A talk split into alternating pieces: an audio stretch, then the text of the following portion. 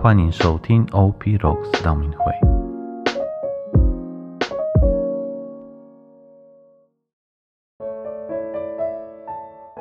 四旬节的第二十六天，我们来阅读《路加福音》第十五章一到十一到三十二节。那时，所有税吏及罪人都过来听耶稣讲道。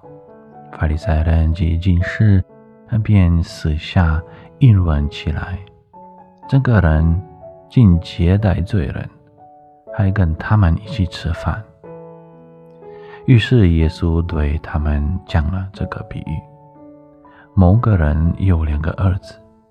小儿子对父亲说：“父亲，请把我应得的那份家产给我。”父亲就把一生的产业给他们分了。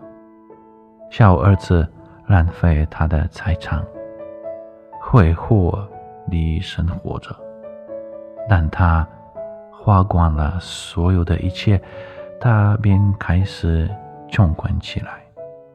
他翻过来问自己：“我父亲有那么多用功，食物充足有余，我在这里却饿得要死。我要起身到我父亲那里去，并且要给他说：‘父亲，我得罪了天，也得罪了你。我不配再称作你的儿子。’”把我当做你的一个员工吧。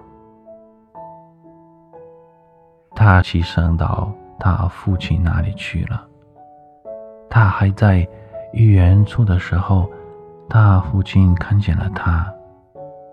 他动了怜悯的心，跑上前去，扑到他的脖子上，热情地亲吻他。今天的经文用了耶稣亲近罪人即浪子回头的比喻，告诉我们三件事情：迷失、爱、接纳。这是一种过程，意思就是要告别旧的我，迎接新的自我。这个过程每个人都应该走过，就像浪子回头的比喻。如果小儿子没有走过这个过程，他根本不会了解父亲的心。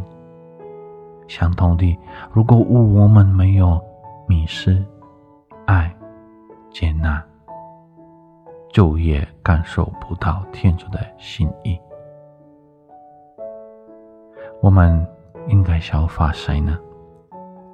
是小儿子篮子，或是乖乖的大儿子？一定是小儿子那个篮子，因为他经历迷失，感受到爱、接纳的过程。他告别旧的他，迎接了新的自我。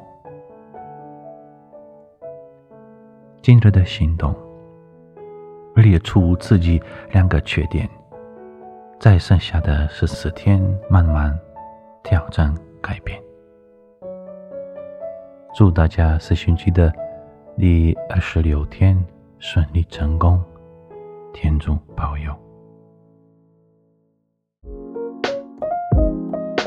谢谢收听 OP Rocks 道明会。